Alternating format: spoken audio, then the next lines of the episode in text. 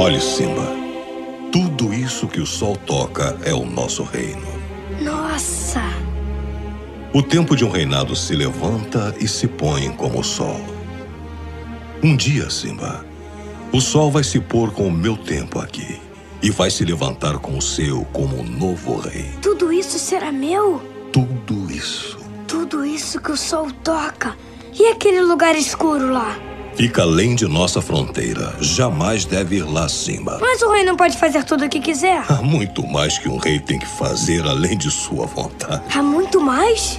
Ah, Simba, tudo que você vê faz parte de um delicado equilíbrio. Como rei, você tem que entender esse equilíbrio e respeitar todos os animais, desde a formiguinha até o maior dos antílopes. Mas nós não comemos antílopes. Sim, Simba, mas deixe-me explicar. Quando você morre, seu corpo se torna grama e o antílope come ela. E assim, estamos todos ligados no grande ciclo da vida.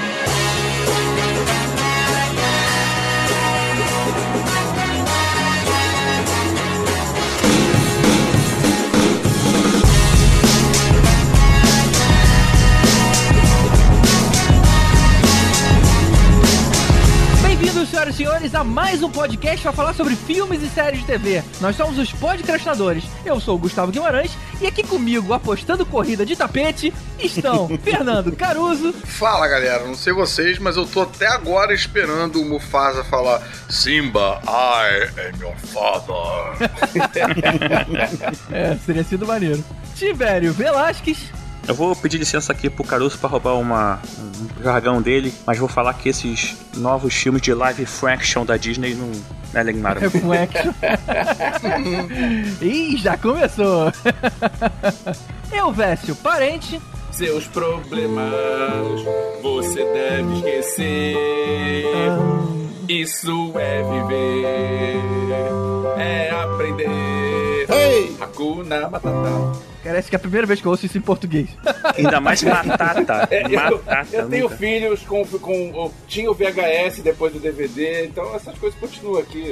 É, é um filme novo também igual a isso, então. Tá valendo, né? Aliás, a, a versão português, a versão em português eles mudaram a letra, não sei porquê, e virou Ratuna Matata. Ah, porque não pode ter cu, né, É cara? por causa do cu. É. Mas não é cu, é Hakuna, então eles vão mudar todas as Mas palavras que ele, a tem. Disney achou que era por bem tirar cu da história. É, a Disney tá, já tem um tempo tirando o cu da reta. O meu filho falava batata, cara. Era tão bonitinho. Ele falava racuna batata. Purê de batata. E de volta aqui com a gente, o humorista Bruno Mota. Perigo? Eu rio na cara do perigo. Específico. Muito bom. Agora, quando ele falou isso, eu percebi que ele podia ser um ótimo Simba. Por favor, me chame. Ele Eu tem tamanho pra isso, né? Achei uma imitação acima da média. Sim, bora gravar. E Felipe Trindade do podcast Passaporte Orlando. Opa, e aí, beleza? Cara, não sei quanto a vocês, mas a Disney é tão foda, tão boa em arrancar dinheiro da gente que eles conseguem fazer a gente ir no cinema pra ver uma coisa igual, de novo, e pior, e pagar por isso. É, é né? Pelo menos não teve fila, né, cara? Mas tinha Fast Pass aí. É isso aí. Hoje a gente vai continuar nossa análise das adaptações live action da Disney, aproveitando o lançamento de Rei Leão. Lá em 2017, a gente também fez um episódio falando dessas adaptações, mas na época aproveitando o lançamento de A Bela e a Fera. A gente também acabou falando de Cinderela, Alice no País das Maravilhas, Malévola e até 101 Dálmatas. Dessa vez, a gente faz um apanhado do que surgiu de lá pra cá. Então vamos a eles depois dos avisos. Não sai daí.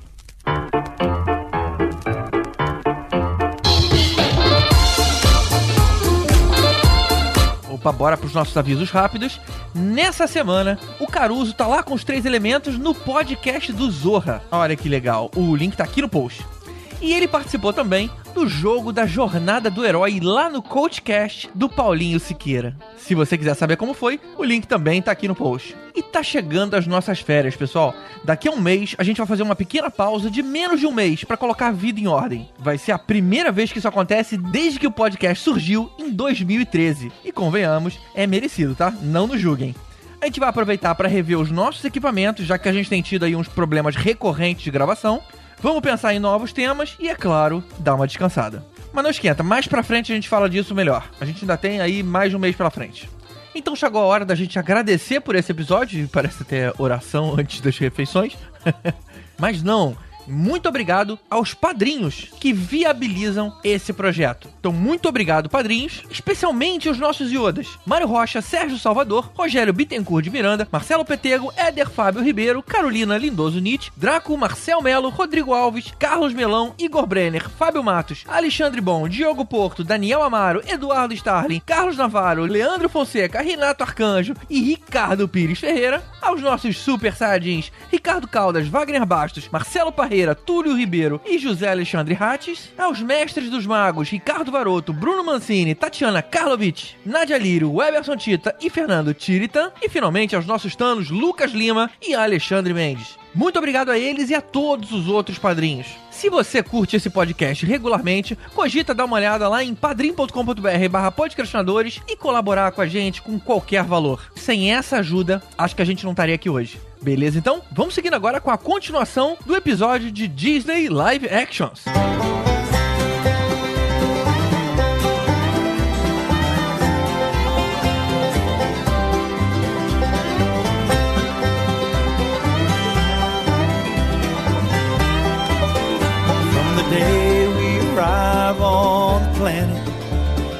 Blink and step into the sun, there's more to be seen than can ever be seen, more to do than can ever be done. Some say eat or be some say live and let live. But all are agreed as they join the stampede. You should never take more than you give from the circle of life.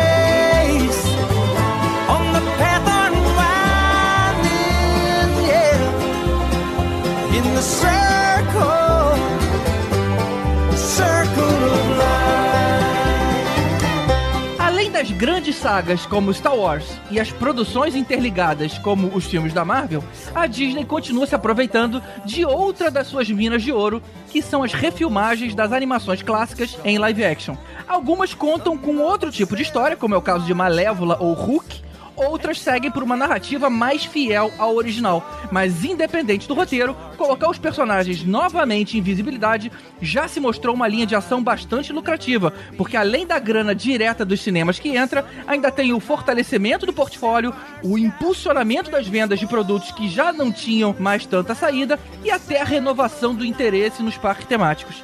É literalmente uma situação de ganha, ganha, ganha, ganha. Ganha. Mesmo os filmes sendo uma merda? É, cara. É, a gente continua pagando pra ir, né? A gente, pra ver. exatamente, a gente continua comprando ingresso. O nosso padrinho, o Ricardo Varoto, ele mandou uma pergunta que era por quê? E essa é a resposta, é dinheiro, isso dá dinheiro.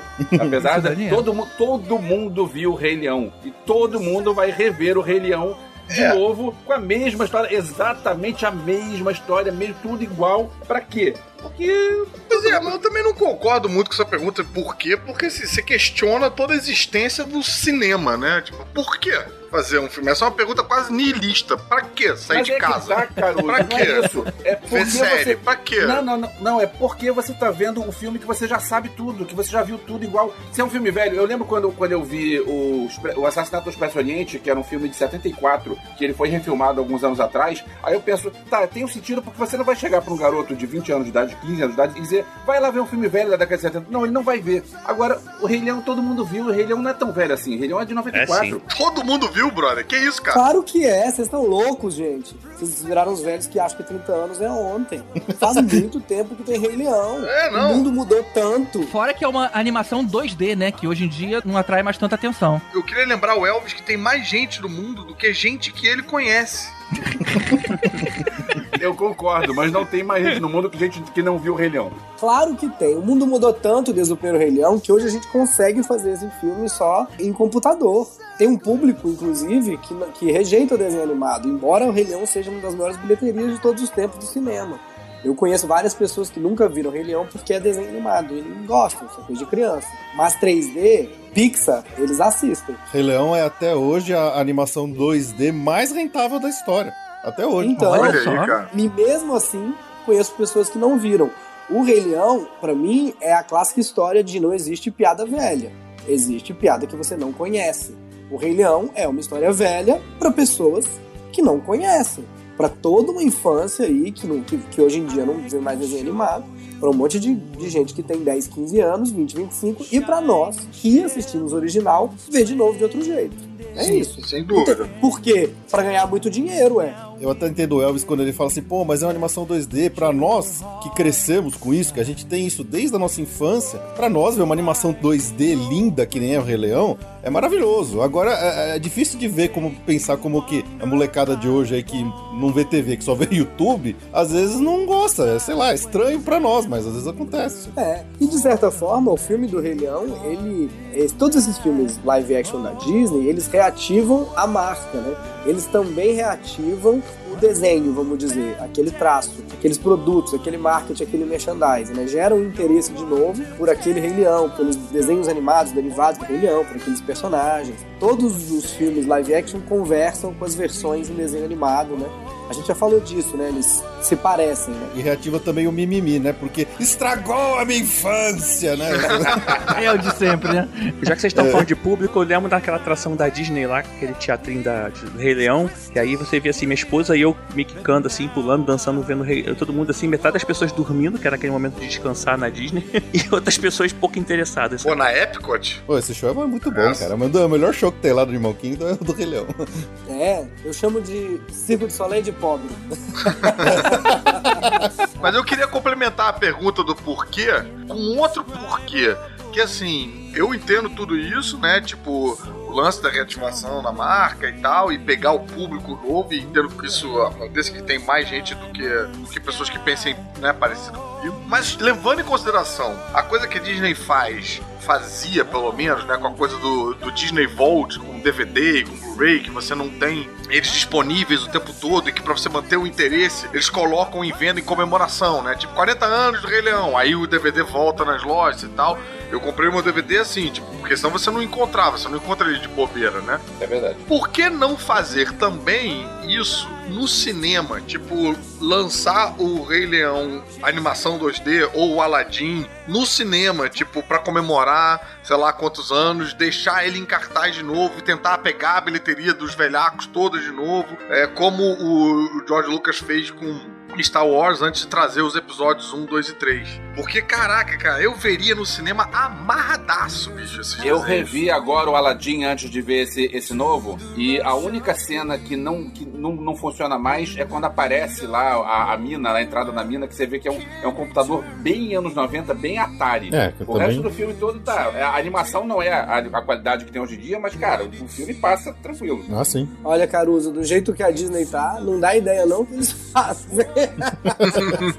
Falando nisso também, vocês viram o Rei Leão 3D quando saiu no cinema novamente? Saiu a Não, animação de eu 90 não. Eu lembro disso, mas não fui não. É aí que tá, então, você tá falando aí numa parada e você nem viu. Aí. Pô, mas eles não me avisaram que eles lançassem, eles ligam pra mim, eu vou, pô.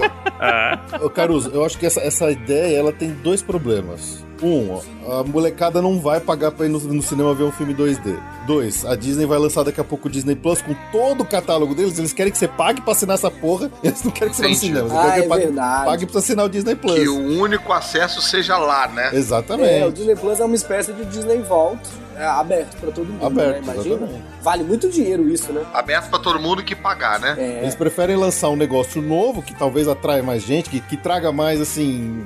Esquenta, né? O, o assunto no- na boca do povo, né? Porque todo mundo vai querer ver, nem que seja pra falar mal, as pessoas vão querer ver. E aí vai ganhar dinheiro com isso.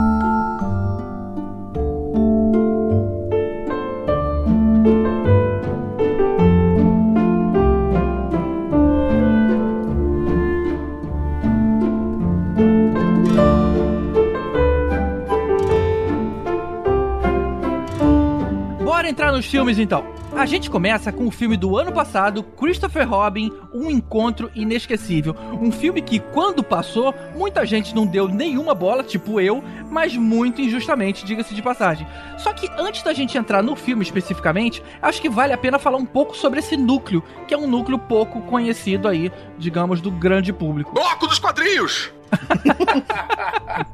não, não, calma, não é bem bloco dos quadrinhos. Bloco dos livros! É porque o Winnie the Pooh, que é o nome original, né? É, aqui no Brasil, Ursinho Puff, era um personagem de 1926 que nem era da Disney naquela época. Tô falando certo, Bruno? É, é um, é um daqueles primeiros personagens que são meio da cultura popular, né? Que a Disney vai Aquisição, né? absorvendo, né? É. Ela compra os direitos do, do livro, né? Pra contar essa história. É meio parecido com Mary Poppins. Exato. Isso, é parecido com Mary Poppins. Ele, eles- ele, pe- a Disney obtém os direitos. né? Exato. Mas o legal é que sempre foi um dos núcleos mais lucrativos da Disney. Nos anos 80, por exemplo, quando a, a Disney estava naquela década mais fracassada da história, o que segurava a entrada de dinheiro na empresa eram os produtos da linha do Ursinho Puff, porque Nossa. ela a- atingia todos os produtos de bebê e criança muito novinho. Ou seja, na época que era ruim, era tão ruim que a, que a melhor coisa que tinha era essa porcaria. Eu não sabia disso, eu, não. Eu, eu posso, posso falar mal. Não fala eu já posso isso, começar a falar mal do isso. filme. Você não ouse falar mal Não. do Ursinho Puff, que esse é o preferido da Ju,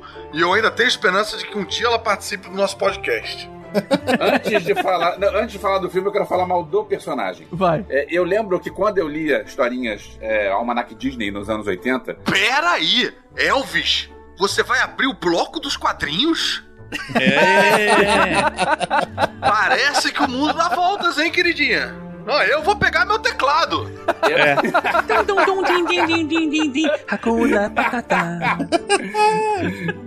eu lia, eu lia historinhas do, do Tio Patinhas e Pato Donald só depois de, de mais velho que eu fui descobrir que as historinhas que eu curtia eram do Karl Barks. Então, assim, eu já tinha alguma consciência do que, que era aquilo legal. E tinha historinhas que eu pulava que eram chatas, que eram historinhas do Ursinho Puff. É porque não era pra gente, cara. Era pra, pra pessoas muito mais novinhas. Cara, eu achava muito chato. E aí tem outras duas coisas que eu implico, mas é implicância pura. Uma delas é que é, o, o nome em inglês é Poo. Poo não é cocô? Como é que se chama ursinho cocô? Não, o nome dele é Winnie, cara. É que você não entendeu. E, e a outra coisa é a seguinte, eu entendo que é pro Tibério. A culpa é sua, Tibério, tá? Eu sei que a culpa é sua. Obrigado. Que é, o ursinho era ursinho puff, mas aí mudou porque tem que vender bonequinho. É mais fácil vender bonequinho se tem um nome só. Então, é, tem a, a Sininho virou Tinkerbell, o Caco virou Kermit e, e tal. Então, entendo um monte de tibériozinhos que querem comprar os, os seus, as suas sininhos e os seus ursinhos puffs, então vão ter que comprar com outro nome. Você achou sim por veneno? Não achei, não, cara. Me diz aí. Só que aí agora um momento nacionalista. Por que que na hora de dos outros gringos virem pra cá, eles têm que botar o nome em... A gente tem que mudar o nome pra inglês, mas na hora que o Cebolinha vai ser vendido nos Estados Unidos, ele vira Jimmy Five.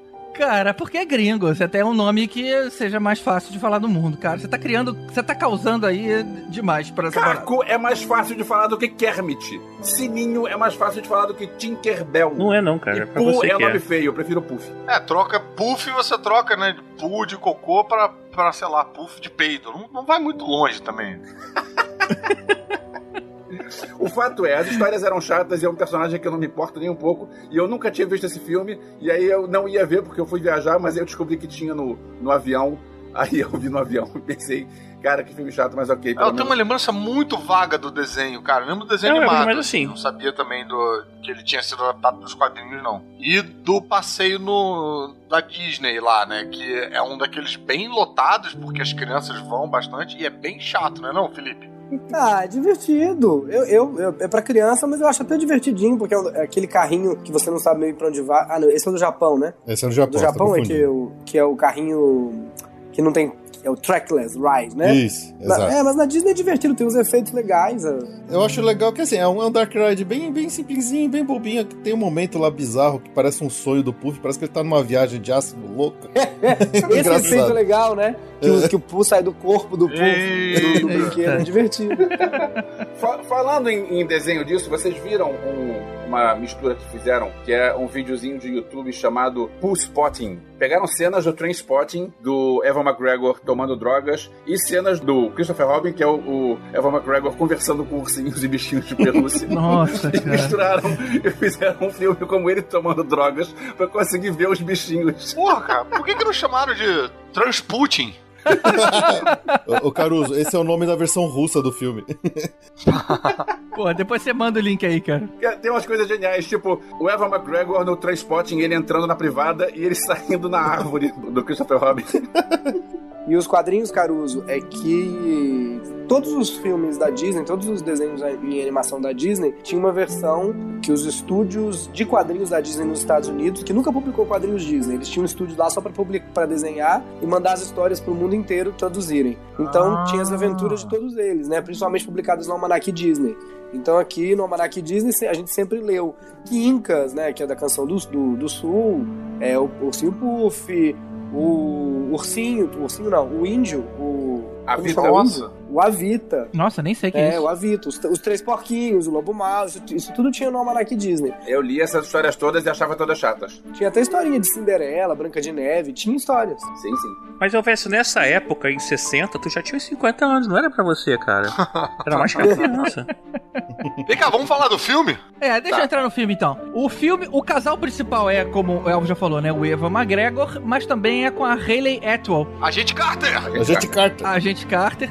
Inclusive tem uma cena muito parecida com o filme do, do Capitão América, que ela, ela tá dançando Total, com o Ivan. McGregor. Eu comecei Cara, a muito rir igual. sozinho nessa cena aí, tipo. Exato. Aí a Mariana tava do meu lado vendo o filme, ela falou: o que, que foi? Eu falei, nada, cara. O Bill McGregor acabou de furar o olho do Capitão América aí. Exato, cara. Exato. Foi engraçado isso. E o McGregor não, o Obi-Wan acabou de furar o olho. Ele jogou um Jedi Mind Trick nela. É tudo da companhia. Tá, tudo- é tudo dentro de nosso. casa, É tudo Disney. É É tudo tudo tá em nosso. casa, tá em casa. E a filha deles era aquela garotinha do Game of Thrones que trabalhava pro Lord Varys e tentava envenenar a Daenerys na última temporada. Era aquela garotinha. Caramba. É. Bom, mas anyway, o plot do filme é o Christopher Robin, ele vai embora pro colégio, ele acaba se despedindo lá dos amigos, ele vai crescendo e vai se esquecendo dos amiguinhos. Então tem uma passagem de tempo lá que mostra ele terminando o colégio, ele se apaixonando, ele indo pra guerra, a noiva, sei lá, se já era esposa, ficava lá em Londres, né, onde eles moravam, grávida, e ele volta quatro anos depois e vira o executivo. Se torna aquela pessoa estressada, sem tempo pra família, então o Pooh reaparece pra ele 30 anos depois. E com um emprego mala. Literalmente.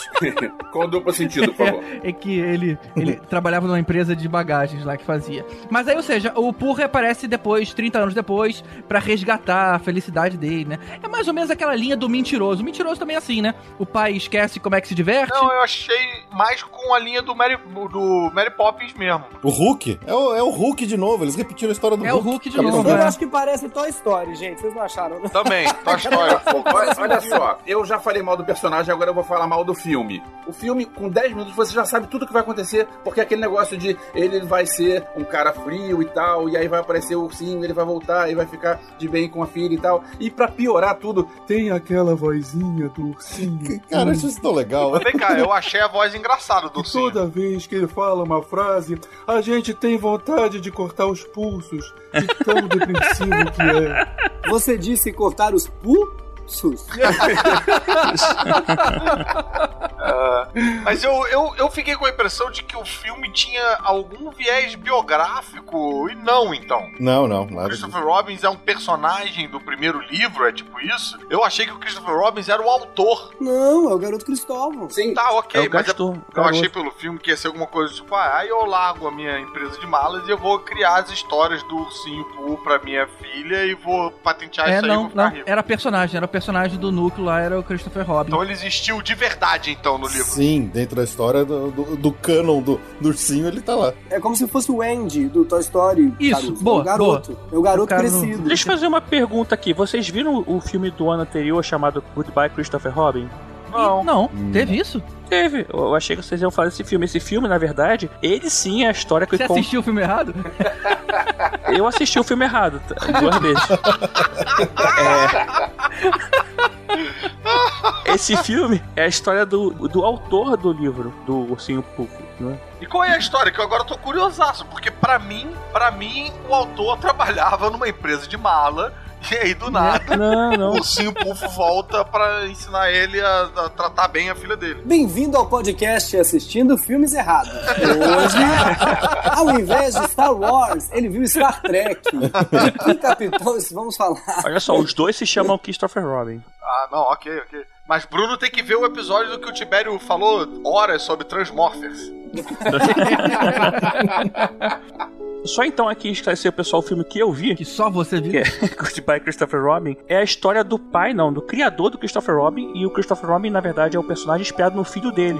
Ele conta a, his- a história do pai dele depois que chega da guerra, ele tem trauma de guerra e tudo mais, e aí o filho dele tem esses bichos de pelúcias exatamente do filme, e aí ele dá os nomes, tá, o filho dele dá os nomes, ele cria as histórias a partir da- das brincadeiras que ele tem com o filho. É um filme meio triste, na verdade, porque o, o cara, inclusive é com a Margot Robbie, tá? O, o pai dele é o aquele Donald Gleason, alguma coisa desse tipo.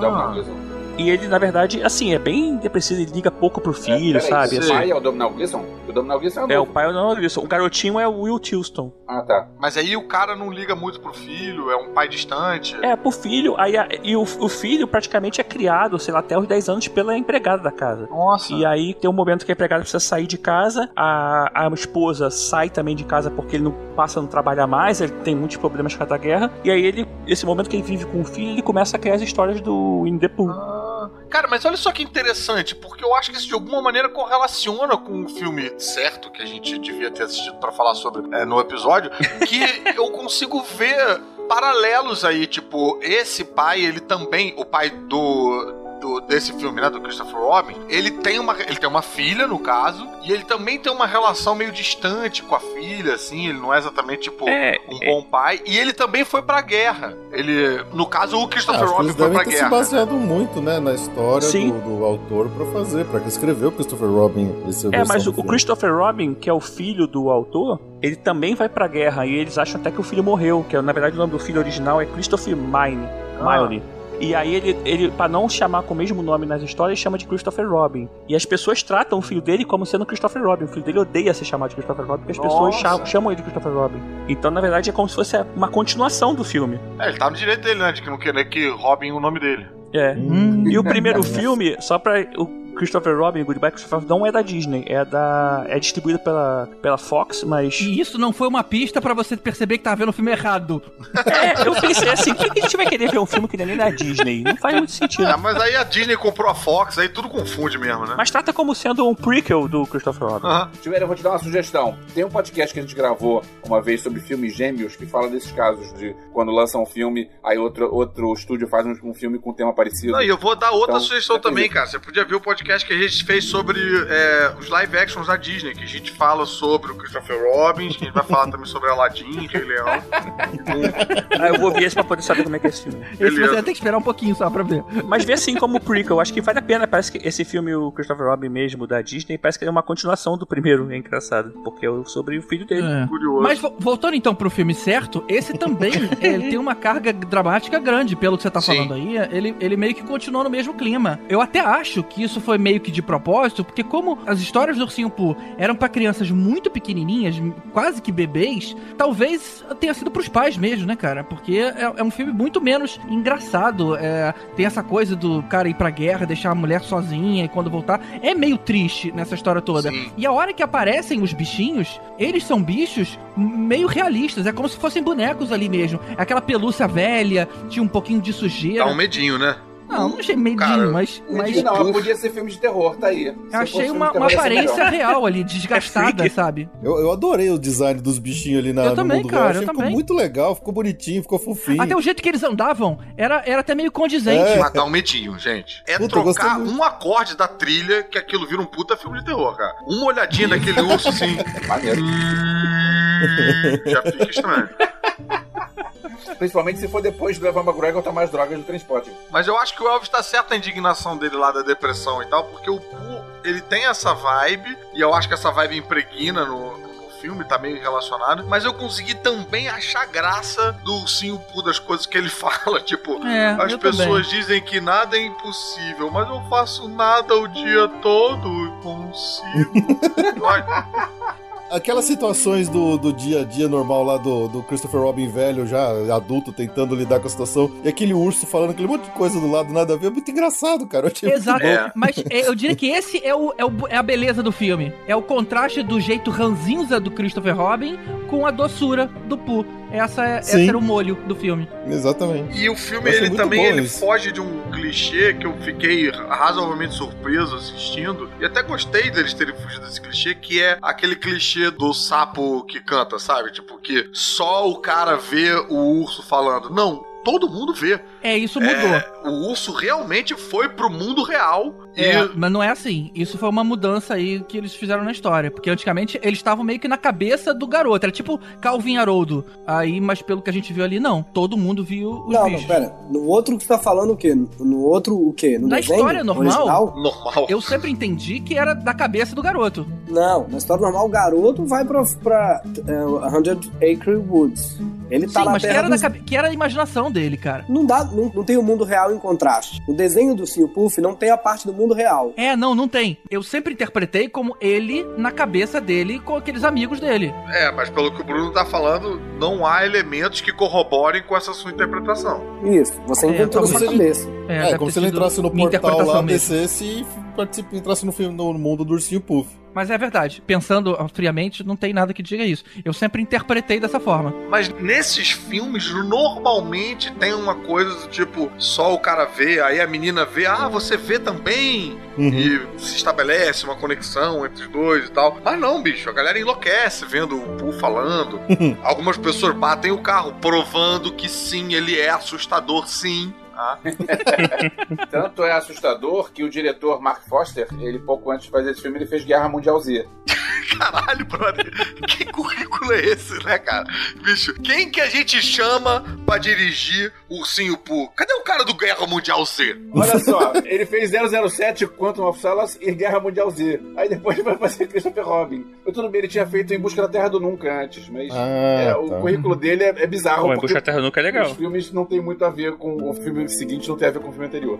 Meu Deus, cara. Ó, eu queria defender o filme aqui, porque Defenda. dentro dessas. Todos os filmes que a gente vai fazer, falar hoje, especialmente, dessas novas, dessa eh, leva de Remake. remakes da. Disney live action. Primeiro, ele não é um remake, ele é uma continuação. Sim. Então, quer dizer, ele é uma história original, usando personagens conhecidos, mas é uma história original. O Elvis eh, reclamou que ah, depois de 10 minutos você sabe que, exatamente como é que vai acabar o filme. Tudo bem, mas se você for sentar pra ver o Leão, antes de comprar o ingresso, você já sabe o filme inteiro também. Então, quer dizer, É, verdade. boa, boa. Agora parte. Boa. É, eles têm, eles têm duas linhas de trabalho, né? Eles têm essas continuações que, na verdade, o- a versão de Alice do Tim, do, do Tim Burton, ele não é o remake da Alice. Ele é uma semi-continuação, né? Exato, né? é a mesma, mesma linha de pensamento. É, Assim como exatamente. foi o Hulk lá nos anos 90. É, o Hulk, a volta do Capitão Gancho, mas esse não é Disney, né? Não. É Spielberg, isso não é né? Disney. Não, Hulk é da Universal. É, a esse Universal que fez, mas daí é, filme, é da Marvel, né, pessoal? É, roubaram como se for. Porque roubaram o nosso entendimento da Disney pra contar aquela continuação. É mais ou menos essa ideia. É, então a Eu Disney. também vi semelhança com o Hulk, a volta do Capitão Gancho. É claro, não, eles sabem. Então eles passam a operar em duas frentes, né? Um são os remakes, e o primeiro. Malévola também entra nesse lugar que você tá falando, né? É, é, Malévola é essas histórias originais. não, Malévola é remake, na- cara. Não, não é É remake. prequela, é, Malévola, É. né? Não, não tem Não, nada a não, ver. é remake, tem é remake. É remake, é remake. É remake de uma história da sua cabeça. Malévola Ah, é retcon.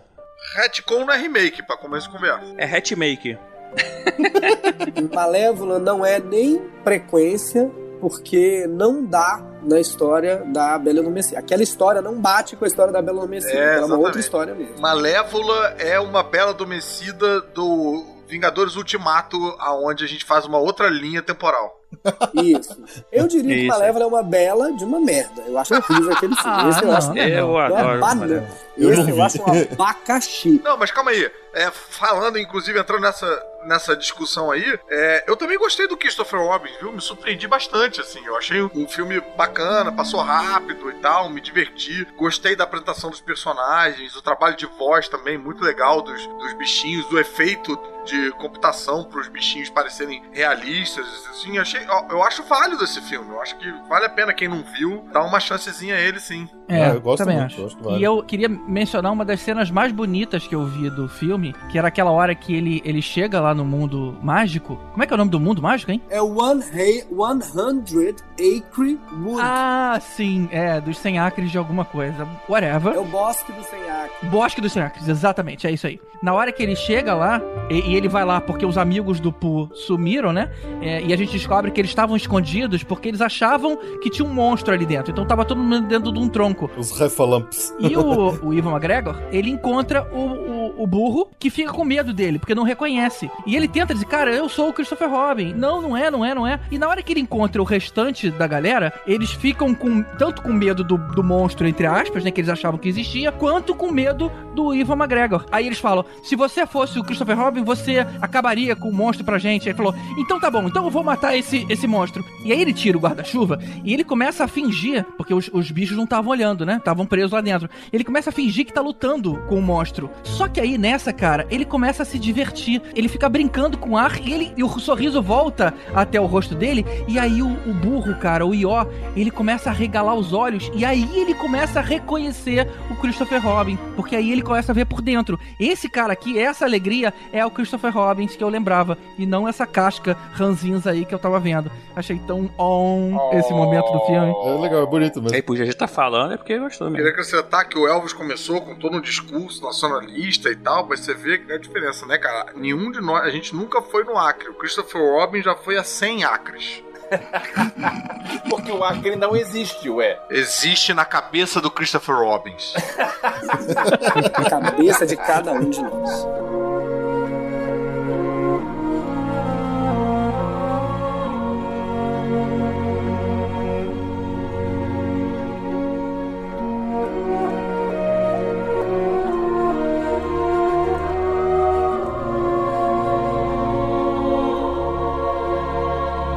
Se eu vi certo, teve um filme desse ano que saiu chamado Dumbo. É isso mesmo? tem certeza que você não viu Dumb and Dumber? Não. É, com, é do Tim Burton. É isso aí, é isso aí. Beleza. É a história do aquele elefante filhote que nasce com mais orelhas, parecem asas, né? Que são gigantes. E eles descobrem que ele tem a habilidade de voar. E aí tudo isso gira em torno do elefante que voa, né? Como sempre, tem aquele clássico Disney de separar o filhote da mãe, e às vezes a mãe morre, às vezes não. Nesse caso, não morre, então, ponto pra Disney nesse ponto. E é um filme bem legal. É um dos quatro melhores. Eu acho que desses que a gente tá falando hoje é um dos mais emocionantes, assim, pelo fato da questão da separação da mãe. É mesmo? Tu achou mesmo, cara? Eu achei bem chatinho, cara. Achei o pior da lista. Mas, é, mas assim, como eu falei no início na abertura, eu acho que assim como os outros filmes, eles não é que eles sejam excelentes, mas é, não empolgam, e são fã, né? De acordo com o Caruso. Você tem a expectativa do que sabe que vai acontecer, como acontece dessas adaptações, e que muda-se muito pouco do original, né? Tipo, às vezes perde o, o efeito, né? Alguma coisa, você saber É. que vai pegar fogo o circo, que a mãe vai separar, que não sei o que, que a criança vai. É, eu vou Sabe, dizer que então- eu não vi por causa disso, assim, o, o, o Dumbo, putz, cara, é um dos desenhos mais tristes que eu já vi na vida. A ideia de ver isso em live action, só de ver o trailer, eu já fiquei uma semana deprimido, assim. eu passei longe desse, cara. Aquela separaçãozinha das trombas, nossa senhora, cara, com a mãe presa na grade, é demais pra mim, não tenho estrutura pra sair vivo de Dumbo live action. Então vocês perderam um excelente filme, porque ele é um híbrido dos dois caminhos da Disney. Ele é um remake do primeiro filme, só que o desenho animado é muito curto. Ele tem É. quase 50 minutos de arte. É. Ele é um filme um e meio. Ele tem o remake do primeiro filme e tem uma espécie de continuação dentro do próprio filme, que não tem nada a ver com o primeiro filme. Ele tem uma hora de novo conteúdo, de uma nova história. Aí. E é muito legal. É muito empolgante, é bem grande, é bem animada a segunda parte da história. E o mais interessante pra mim é que a segunda parte da história ironiza grandes corporações de entretenimento e parques temáticos. Bizarro pode- isso, É né? verdade. É muito bizarro isso. olha só. É muito engraçado ver isso num filme da Disney. Uma coisa que é importante a gente lembrar também é que o Dumbo original, ele é bem antigo, né, cara? Não é da década de 40. 1941. É, Pois é, Cara, cara. E ele segura ele até é hoje. Tem crianças que assistem até filme hoje. da Disney, né? Eu- Olha só. Olha, eu vou te falar que eu não lembro de ter visto o original, não, não tinha nenhuma referência daquilo. E como eu não vi o original e só vi o filme, eu acabei procurando algumas informações para que eu pudesse fazer o paralelo de uma coisa com a outra. E eu vi algumas críticas dizendo que o desenho antigo ele tinha um ritmo muito lento, bastante incondizente com a, com a época normal que a gente vive, né? Que a gente gosta de uma coisa mais frenética de informação, mas tinha muitas tomadas contemplativas e também tinha algumas cenas que também não fazem sentido hoje em dia. Por exemplo, tem uma cena, eu tô repetindo o que eu li, tá? É uma cena onde o Dumbo e o amigo Ratinho, eles ficam bêbados depois de beber um tonel de cerveja. Então, isso é impensável É verdade. nas produções de hoje em dia, né?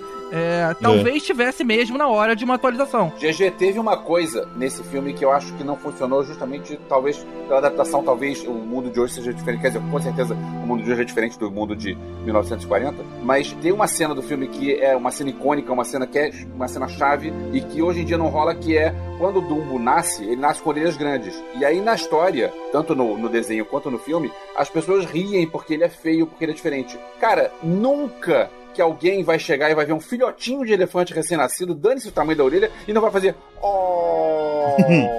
Cara, não, no mundo de hoje ninguém ia dizer, ah, mas ele é feio. É. Mas o Dumbo, ele sofre bullying dos animais, não das é, pessoas. dos animais. né? Na Os verdade, outros elefantes que rejeitam ele. No filme eles botaram as pessoas fazendo Botaram as bullying com ele, né? pessoas rindo do filhote de elefante. Cara, não, não dá, desculpa. É, Pessoas não podem rir de um filhote de elefante porque as pessoas vão achar que é fofinho. É, Olha só que fofinho o elefantinho que nasceu. Gente, mas, o, mas você, como executivo do cinema, não ia ter filmes pra passar pras pessoas, tá sabendo, né? Bruno, Nada ia passar no seu crivo. Nada ia passar no seu crivo. Deixa eu ser é, rabugento hoje. Hoje eu tô afim de, de falar mal de três dos quatro filmes que a gente vai falar. O quarto filme eu só vou falar mal um pouquinho, mas os outros três eu vou falar muito mal. Mas, mas esse ponto que você levantou, Elvis, foi interessante porque o primeiro filme, a história original, era focado nos bichos. A história é, no novo filme, ela é focada já nos humanos. Inclusive, o personagem do ratinho, pelo que eu também concluí, é, foi dividido em quatro humanos.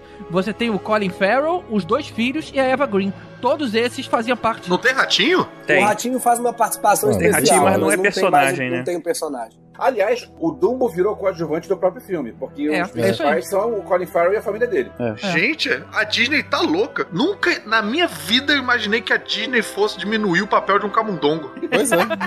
Mas É, aí, olha. GG, eu, eu- acho que o principal problema do filme tá justamente nesse. As pessoas querem ver o filme do Dumbo. Aí chegar lá, o que mais tem é um bando de ator mal dirigido, com péssimas falas, é, com uma história sem graça pra cacete, que você não tem men- menor apego a eles. E você quer ver o Dumbo. O Dumbo é fofinho, é bonitinho, é legal, cara. A parte onde o Dumbo aparece. Tem É, pouco é. Dumbo, é isso? Agora, o- resto dos 70% do filme, que é a história dos personagens, dos atores, dos humanos, é chata pra cacete. Você não tá É, interessado e uma coisa que atrapalhou muito também, cara, é que as crianças eram muito ruins, cara. Nossa, Aquela garota muito parecia um robô, não tinha expressão nenhuma. Puta merda.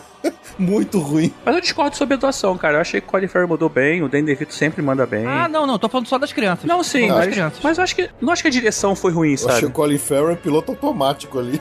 O Danny DeVito faz a mãe do Dumbo? É, exatamente. Olha, é muito legal ver um filme onde o Danny DeVito faz o papel do, do Danny DeVito do desenho Do animado. Danny DeVito, é, exatamente. É muito legal.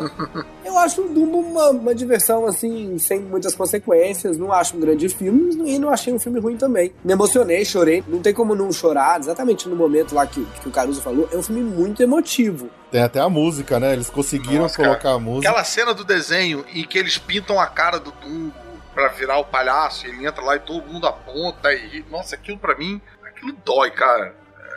É, é pesado. Fizeram isso no, no filme novo e eles prendem a orelha como se a orelha fosse um grande problema hoje em dia. Acho que a maior parte das pessoas não sabe qual tamanho deveria ter a orelha de um elefante. Então, tanto faz se ele é, se ele é grande ou pequeno. Mas você acha que em 1940 as pessoas eram instruídas em tamanho de orelha de Não elefante? sei, eu não tava lá pra saber.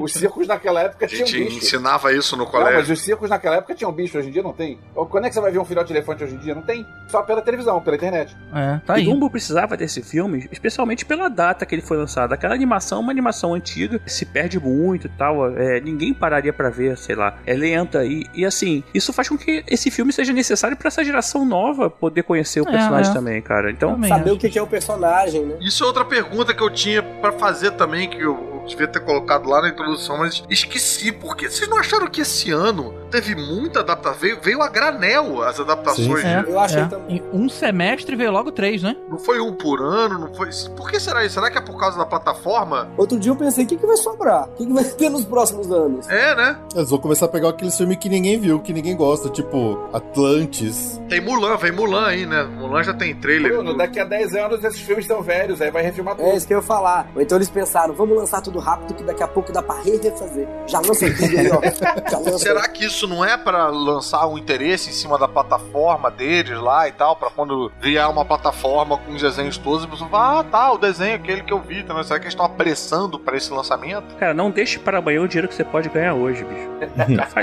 Vai fazer agora, vai vender. A Disney, se você pensar aí, ó, a Disney já bateu um- o maior filme de todo tempo com Endgame, já bateu um bilhão com só com Homem-Aranha aí em coprodução com a Sony. Pô, é muita grana. Os, os seis principais, dos sete maiores bilheterias do ano, seis são da Disney, incluindo Toy Story. Porra. Pois é, né? Ah, cara. Não precisava cobrar 200 dólares pra entrar no parque, né? Não precisava. É, né? É exato. Olha só, Bruno, eu entendo que realmente é um filme emotivo. O CGI do elefante é magnífico e ele e aqueles sim. olhinhos dele realmente trazem uma emoção, diferentemente aí de Rei Leão, que a gente vai falar um pouco depois. Mas uma coisa que me incomodou foi as decisões que não fizeram muito sentido, cara. Tipo assim, pô, o elefante não consegue performar porque ele quer ficar junto da mãe. Aí a solução é mandar a mãe embora do que fazer um número com os dois juntos.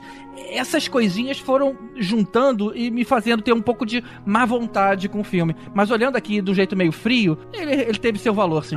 O roteiro tem umas coisas que são bem toscas, sim. Inclusive tem um detalhezinho que me incomodou, mas isso, isso aí é, é rabugice minha, que é o seguinte, é- é, tem uma hora que o Dumbo ele tem que dar uma- três voltas cima da plateia e ele só dá uma volta e foge. E aí o dono do circo fica revoltado, claro, porque afinal era pra ser três, mas a plateia fica revoltada. Gente, a plateia não ia ficar revoltada, deu um problema no espetáculo, o espetáculo segue. Você chega e diz, ahá, e aparece um palhaço lá, aparece... e o espetáculo segue. A plateia não sabe que, que o, o, o elefante tinha que dar três voltas. Você claramente nunca foi pra Disney comigo e o Caruso, né?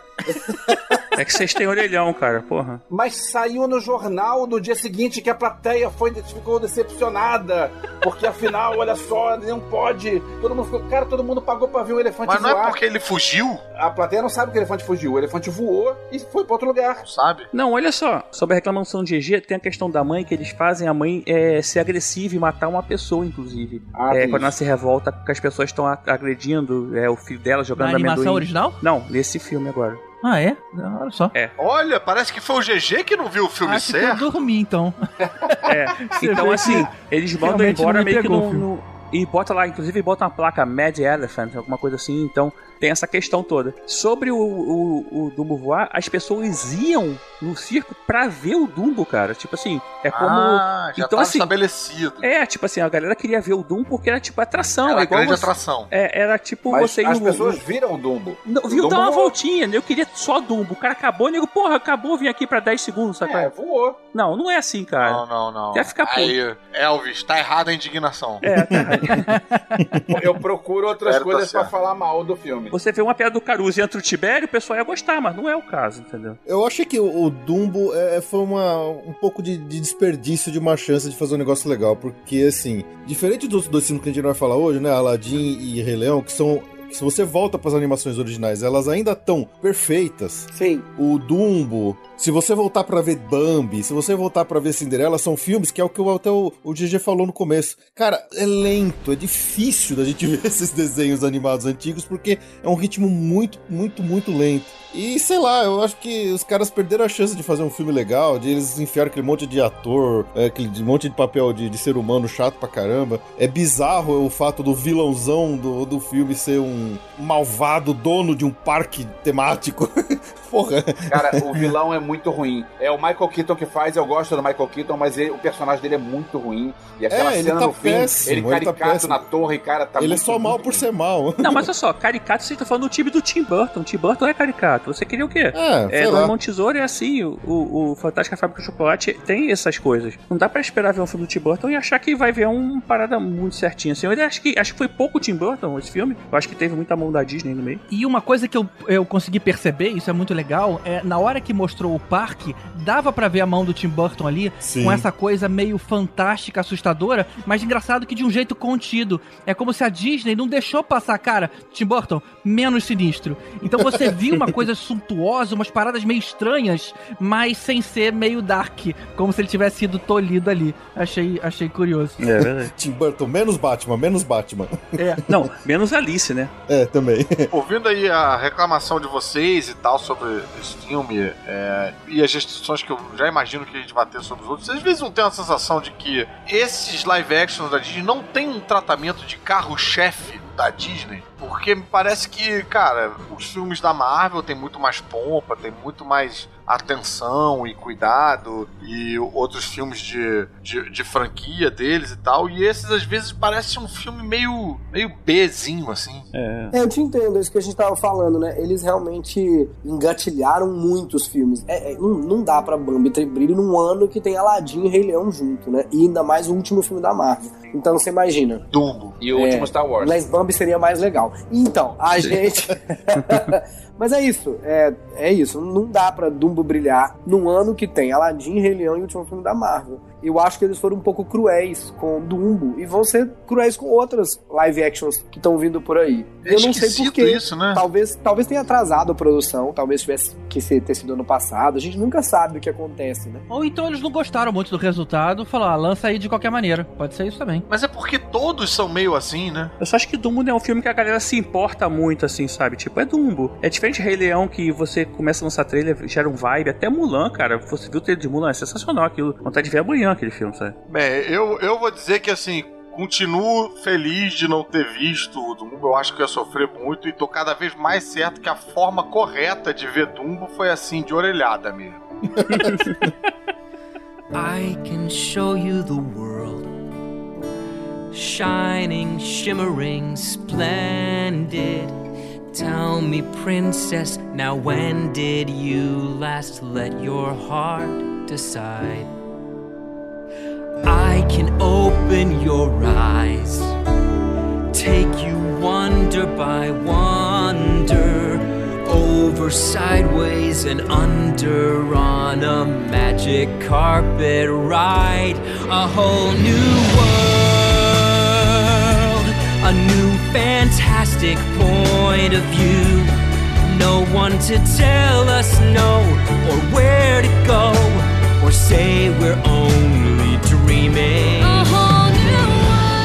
E seguindo a linha de várias adaptações live action deste ano, só esse ano, né, a gente teve Aladdin, que foi. é, já começou com um grande mimimi de internet quando apareceram as primeiras fotos do Will Smith, que ele mostrou, mostrou numa revista a caracterização dele como um gênio, que, diferente do Robin Williams, né? Claro que afinal Robin Williams era, desen- era desenhado. E todo mundo ficou gritando: não é o meu gênio! E todo mundo falando mal, mas acho que depois o pessoal até que parou de falar mal disso pra falar mal de outras coisas, porque afinal tem coisas piores do que isso no filme. O desenho animado é de 92 e dessa vez o que uma grande surpresa pra mim foi saber que o filme foi dirigido pelo Guy Ritchie. Porque eu acho que esse filme não tem nada de Guy Ritchie. Tem nada. Tem nada mesmo, não. É. Inclusive descobrimos que o Guy Ritchie é péssimo de números musicais, então. Não, ele tem muito de Guy Ritchie. Ele, é- ele, é- o Guy Ritchie é um, um- um diretor de filmes de bandido, né? Filmes de, de- de ladrão. Sim. É, é, é, Snatch, É, faz sentido, faz sentido. E, Faz e sentido.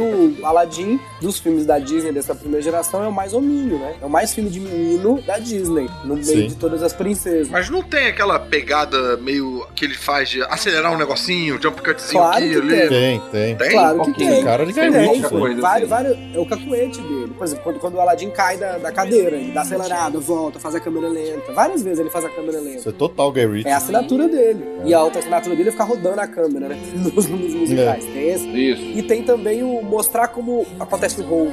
E a gente descobriu que o Guy Ritchie curte um Bollywood. É, tá verdade. bem Bollywood esse filme. É, eu acho que tem a ver, né? Mas, cara, assim, eu, eu não achei nem de longe que o Guy Ritchie, do, a direção dele tem problema. Eu até curti, eu, eu gosto muito do- dos filmes do Guy Ritchie, eu acho que não é problema. Mas que a Disney perdeu uma chance inacreditável de dar esse filme na mão do Baz Luhrmann pra ele fazer os, os números musicais. Ah, Ia perdeu. ser maneiro, ia ser maneiro. Mas assim, eu acho que, o, que não é nem uma escolha do Guy Ritchie em Bollywood, acho que é um briefing, né? É pra agradar um, um outro mercado, né? O mercado oriental, que é muito grande. Não só é, a Índia é muito grande, esse filme parecer com Bollywood é, é muito grande pra eles lá na Índia, né? Mas agradar todo o Oriente, né? A Arábia, até a China mesmo, com aquele toque mais oriental. É, é problema de geografia aí, porque Índia e Oriente são bem diferentes, são povos diferentes, com costumes diferentes, né? Não, não. eu- quando eu digo Oriente, eu tô chamando de Oriente e Ocidente, né? Tô dividindo em dois lados. Sim, sim. Ele é um Ah, filme. Deu pra entender. É, ele não é um filme chinês, mas ele tem, ele tem muita, muita cor. Passou da Grécia e Oriente, né? Conta aí. Agora, esse filme, pra mim, tem um ponto positivo que me surpreendeu bastante, bem forte, que eu achei a atriz que faz a Jasmine, que eu não conhecia, muito carismática. Uma muito, graça. muito. Muito, fiquei E é impressionado. linda. E Impressionante. ela. Cara, a música solo dela é bem merda, mas você vê que a menina defendeu com unhas e dentes. Parece que ela sabia que a música era ruim e falou: Cara, eu tenho que dar tudo de mim nessa música. e me convence por causa da performance dela.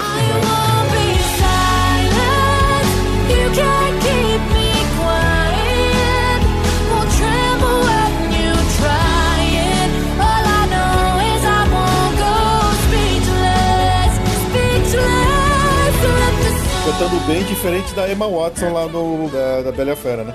É. E essa música deve estar no Oscar, né? É, deve, Ah, deve, deve. Porque deve. é, é, tem uma cara de música feita para ser indicada ao Oscar. Sim. Só, só uma coisa pra quem, pros ouvintes que não sabem: o filme, quando ele é adaptado, a música não pode concorrer ao Oscar porque a música tem que ser feita para o filme. Então é muito comum quando você tem uma adaptação de um musical, você ter uma música inédita. E essa música inédita é a música que eles tentam empurrar pro Oscar. É. Mas, Caruso, só seguindo aí no teu comentário da Jasmine, eu acho que talvez o grande valor que ela tem agregado ao filme foi a personalidade forte, né, cara, pra personagem. É, não, isso a Jasmine já tinha, Não, o já. desenho ela já era super A forte. Jasmine é, é a mais empoderada delas. A Jasmine é a mulher do bandido, gente. A Jasmine, ela. Total. É, é que nessa ela ainda ganha mais cores. Realmente o Aladdin é o protagonista do filme do Aladdin. Hoje em dia você tem que dividir um pouco mais, porque senão vão perguntar, nossa, mas, o Aladdin, mas a Jasmine não faz nada. Ela é mais empoderada.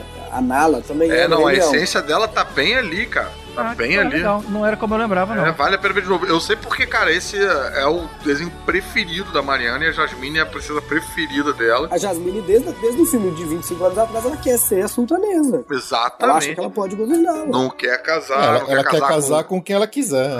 E ela é bem ativa na hora de derrotar o vilão. Essa fala tá no filme de 20 anos atrás, quando o rei fala pra ela: Você não vai casar com esse? Você sabe, estão acabando os reinos. ela já, já tentou todos os príncipes de todos os reinos. Não, e ela é bem ativa na hora de derrotar o, o vilão no desenho também, que ela engana, o, ela seduz o vilão, engana ele. Tem Até, o desenho até faz meio tipo um wow, um desenho É. infantil, fica meio tipo, caraca. Mas o ponto positivo que a atriz faz Jasmine traz, eu acho que é quase que é, anulado ou, sei lá, descompensado pelo ponto negativo do Jafar, que eu acho que tinha que ser um cara muito bom, tinha que ser um ator muito bom e é um Zé Mané qualquer, assim, é um... É horrível. É o pior ponto do Não, e, filme, é o e não Jafar. tem aquela voz assustadora do desenho. Isso que eu Tem senti nada assustador. falta. Tem Nada. nada. O Jafar é, é uma unanimidade.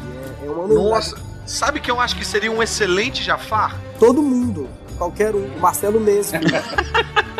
Todo mundo. Não, não, não, mas escuta aí. Aquele camarada maluco do Brooklyn Nine-Nine que faz o namorado daquela mulher durona do. Ah, olha só. Superman. É, é, é verdade. Aquele seria um bom cara. Ele também faz o cara maluco do The Good Place. Ele é o cara maluco do sucesso que ele Exatamente. faz. É, exatamente. Eu acho que ele ia abocanhar a oportunidade de fazer um vilãozão ao invés de ficar fazendo E só ele é um engraçado, malucão. né, cara? Aquele cara é engraçado. É, ele seria um bom Jafar nesse sentido de Jafar mais jovem. Mas a escolha do Jafar era muito clara nesse filme. É só você trazer um ator clássico, shakespeariano, né? É o Jeremy Irons. Ah, mas Jeremy Irons é inglês. Beleza, tem o Ben, o Ben Kingsley, né? Que fez o Gandhi. É, não é difícil escalar o Jafar. Eu acho que ia ser um filme super difícil de escalar. A escalação do gênio é dificílima e eles acertaram com o Will Smith. É, A escalação do Aladdin não é fácil e o menino eu não dava muita fé, mas ele tem um sorrisão, ele é muito carismático. Tem. O casal É, dele aquele com a cabelo de prancha não ajudou muito. É, eu levei um tempo pra me acostumar, né? Porque a, a imagem do Tom Cruise ainda é muito forte, né? Pela aquela semelhança. Mas realmente o garoto tem uma hora que. É, pra quem não sabe, tá ouvindo a gente, o Aladdin, o desenho dele, aquela carinha, aquele nariz, é a base, é o Tom Cruise. É uma curiosidade da Disney. Nossa, não sabia, não. A, É, meni- é, é, a menina é uma graça. Ela é incrível, como é bonita, como é E vai ser uma pantera, né? Vocês estão ligados? Sim, é, vai, vai. Legal. Gostei de saber disso. E essas são escalações difíceis. A escalação fácil, Uhum. que é o Jafar, ele errou. É verdade, os caras cagaram na, na O mais mais fácil. fácil. A, Errou a- rude. a Ju até falou que o. Falou, pô, esse Jafar aí até que é gatinho. Se ele se esforçasse um pouquinho, não precisava fazer nada disso, ele catava a princesa de boa. Mas com aqueles dentes, não dá não, gente. Aquele Jafar é muito sujo, é muito feio, é muito raspado, é muito pobre, é muito ruim. Aquilo não... Não- e não ator não. também. Aí atrapalha. Outra coisa, o pai da moça, ele podia ser um nanico, né? Que nem na, na animação. É, colocaram um cara normal. Não é o meu sultão. Eu não acho nem que ele é um ator ruim, não, o, Caruso. Eu até acho que ele é O bom ator e eu, até, é, eu até entendo a, a- a escolha do Guy Ritchie. Eu, eu entendo o que, que ele tentou. Ele tentou um, um bandido sujo, né, Pra fazer um contraponto com o próprio Aladdin. E é um bandido, ele era um pai rapado que vai tentando su- subir no poder. Mas eu acho que não é isso que o Jafar é, né? O Jafar é um cara, assim, muito poderoso. O Jafar é o Temer, é o Michel Temer. Mas é, esse é o arquétipo. Ele errou o arquétipo. Agora, uma boa surpresa foi a, uma personagem nova que é a dama de companhia da Jasmine, né? Dália, acho, acho que é o nome Ah, boa. dela. Atriz ótima, personagem engraçado. Pô, muito carismática, muito engraçadinha. É, ela, ela é do Saturday Night Live. Ela não, Ah, é? não faz Ah, mais, só. ela é do elenco anterior do Saturday Night Live. Ela é muito divertida. E servindo como romance pro gênio, que também era uma trama que não tinha, né? No... Também não tinha, né? Que é esquisito, né? O cara entrar num romance, ele não tem nem a parte de baixo. Aquele iniciozinho não tinha no original no filme, né? do- dele contando a história. Tem, porque Tem, Tem um igualzinho. Tem, mas- mercador, mas não no é um navio, mercador né? contando que no final do filme o mercador vira o gênio, quer dizer, você descobre. E que é roubado do DuckTales, do primeiro desenho do DuckTales. Tá até no Netflix, você vê igualzinho, frame a frame. Sério? Aham. Mas é que eu achei estranho, assim, você começar o filme com o Will Smith, você sabendo que ele não é, que ele é o gênio do filme, foi anunciado tal, uma coisa assim. É meio spoiler, né? É, Eu achei ficou, um meio, ficou meio isso, estranho. eu achei um erro. porque se começa com uma pessoa, uma pessoa qualquer contando a história no final se transforma nele, porque é o gênio e tal. É, tá aí. Beleza, mas não foi isso É o aí. desenho. Porque toda hora que ele falava em é, eu queria me libertar, a gente sabia que ele. Não, ele vai ser libertado, né? Porque a gente viu início. É, isso, Mas eu a sei gente já lá. sabe, né? Pra mim, tudo era ele inventando uma história pros filhos, né? E aí ele se coloca naquele Que papel filhos, ali. cara, ele é o gênio. Ele não tá contando uma história pros filhos no barco? Tá, ele. Ah, você tá falando que ele mesmo nunca foi gênio, é isso? É uma pessoa- sempre foi uma pessoa É, não, então, quando não. começa ali, eu penso assim, tipo, ah, tá, é tipo, que nem Conan, que você tem, as histórias do Conan são todas narradas, tipo, o cara narrando pra um rei as histórias do Conan e tal. Aí eu pensei, ah, o cara tá narrando uma história pros filhos e se coloca lá, vamos ver como é que isso vai se amarrar no final e tal. E aí a gente vê que, não, aquilo faz parte da história também, né, não é... é... Não achei interessante, não me incomodou, não. É, pensando assim, legal, mas na hora eu não pensei nisso e estragou um pouco pra mim. E sim. a outra coisa é. Já sabe que o gênio vai se libertar. E eu achei que era só um começo também. Eu mesmo que sabia que o gênio ia se libertar, achei que era só um começo. Exatamente como o Cadu está falando. Por coincidência aparecia o gênio. E quando aparece o casal no final, eu falei: olha só, gente. É. Agora, só uma coisa, ele se libertou, sabe? Ele não virou humano, ele só se libertou. Então ele tem poderes. Não, tem não. Talvez a gente, a gente tenha uma continuação aí que mostra ele ainda com os poderes fazendo algumas coisas. Porque Não, a única poderes, coisa que ele, ele. O que o desejo faz o seguinte: você é livre. Em nenhum momento ele falou, agora você é um humano normal como qualquer um das pessoas. Não foi falado isso. Então. Não, mas ele fala, quando ele se torna livre, ele se tornaria humano. Ele fala, eu queria ser livre, ser humano tal, não sei. Teve essa fala? Teve, Teve. teve sim, teve sim. Ah, droga. Tá torcendo por uma parte 2? Agora, no desenho, o Aladdin virou um desenho seriado, né? No desenho seriado, o gênio tá livre e gênio. Gênio, é. Mas tá livre? Não, o gênio continua com a lâmpada, não? Tá Sim, livre. no final do desenho o gênio fica livre e continua gênio. Pois é, eu fiquei com essa dúvida da- sobre a fisiologia dos gênios. Né? Tipo, ele. Gênios não, cara. A fisiologia dos gênios é uma bola colorida.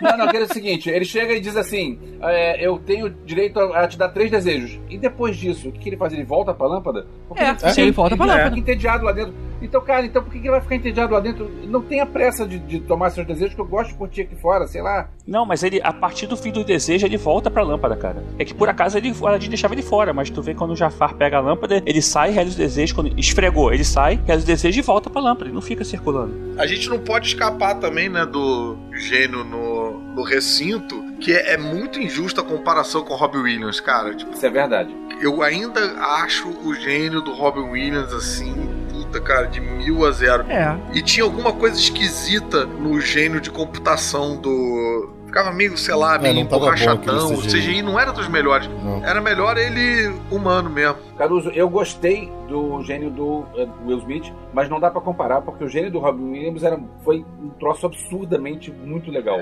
Então, tipo, é bom se você não comparar. Eu acho que um, um comediante talvez abocanhasse esse papel com mais fome, com mais energia do que o Will Smith. Mas o Will Smith é um comediante. Ele é mais um ator de comédia do que um comediante. Agora você bota esse papel na mão, Eu acho que ele foi virando isso daí. entendeu? Aí Você bota esse papel na mão de um Não, Kevin Hart não, que não. ia Mas Mas o Kevin Hart. Não ia dar certo. o Will ficar Smith muito é o que o caricato. Kevin Hart, o Will Smith é o que o Kevin Hart era, é que ele foi virando uma estrela muito grande. O Kevin Hart também vai virar uma estrela muito grande. Eu sei, mas assim, o Kevin Hart é, tem a mesma mesmo desespero pra ser engraçado e, e ter a mesma energia que o Robin Williams tinha. O Will Smith já tá estabelecidão, tranquilão. Ele tem um- uma sagacidade, um- uma savvy aí, tipo, pra fazer as piadas. Precisava um maluco despirocado, cara, pra provar que, tipo, pau no cu do Robin Williams, eu vou ser o próximo Robin Williams. Eu acho que o ponto tá em outro lugar. Eu acho que você tem toda a razão, todo, todo mundo tem razão. Não, dá pra competir com o Robin Williams, tem que fazer outra coisa. E acho que o Smith fez tudo o possível e fez muito bem. Mas o- no caso do Robin Williams, o papel foi feito para o Robin Williams. Então é muito difícil você competir É. num mesmo É. papel contra alguém porque o papel foi feito pra ele, né? O Robin Williams não era nem famoso, é, só pra contar pra vocês o que, o que que é o Robin Williams no primeiro Aladdin.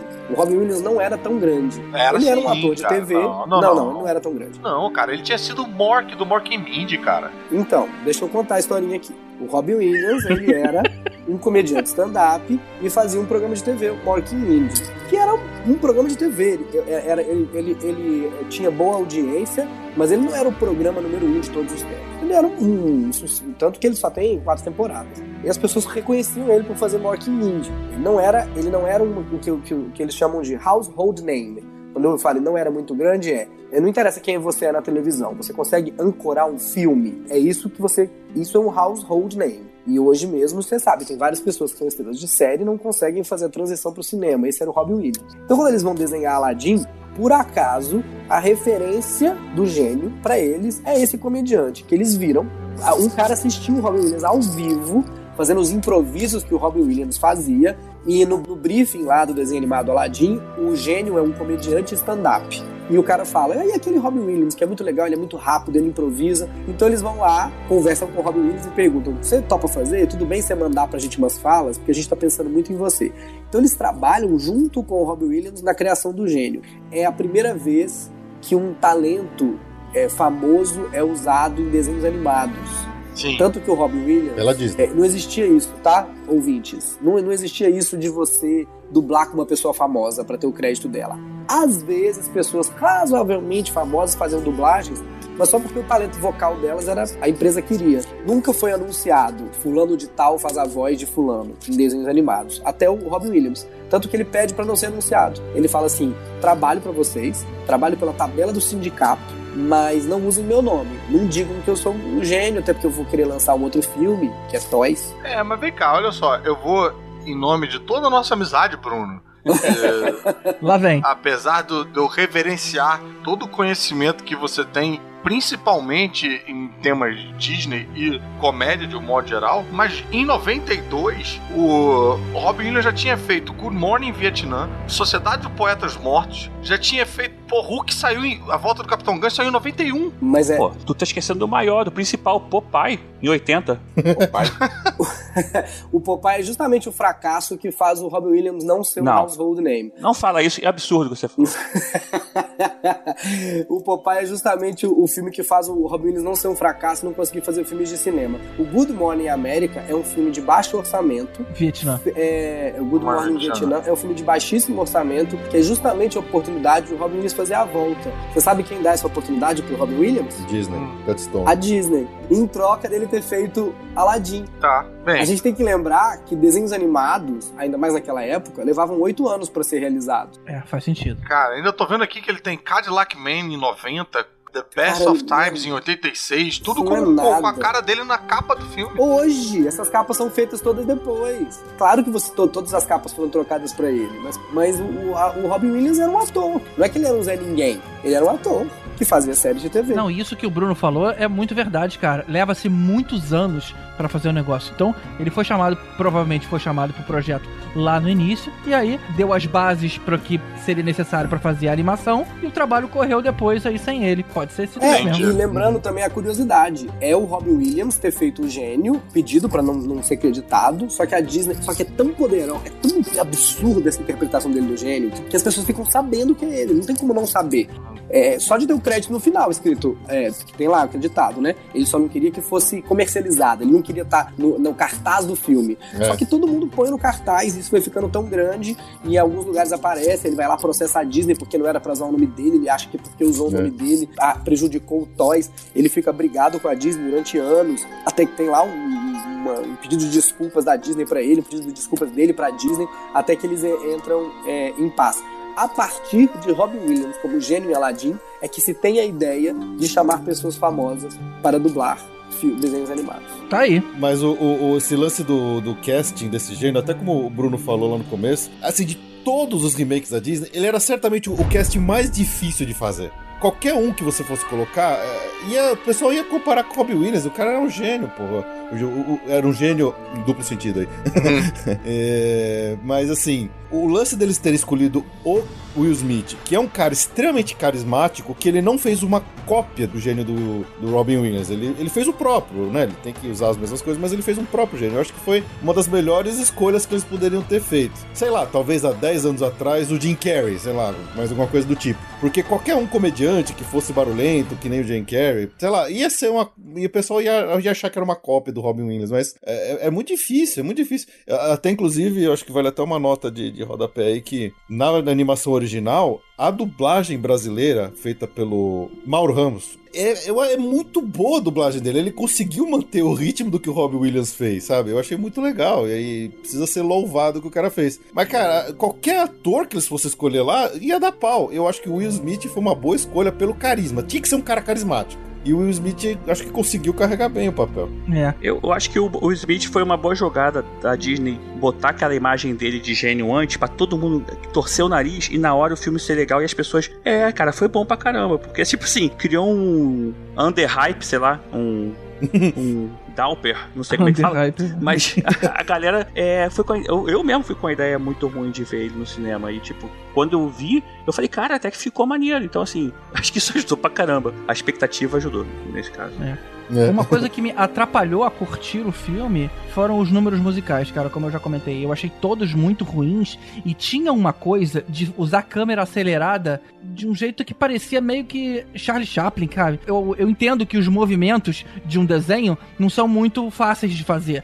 Eles precisavam dar uma acelerada. Só que com isso, não são só os braços que mexem acelerado. A cabeça também treme de um jeito meio anormal. e, e isso era em todas as músicas. Então, caramba, isso, isso É. me desfocava o tempo todo. É, É a câmerinha acelerada do Guy Ritchie. É, eu não curti muito os novos arranjos, apesar deles terem trazido de volta o Alan Menken, que foi o compositor original da, da animação. Não sei, eu não curti muito os novos arranjos, diz aí, Elvis. Cadê o tecladinho?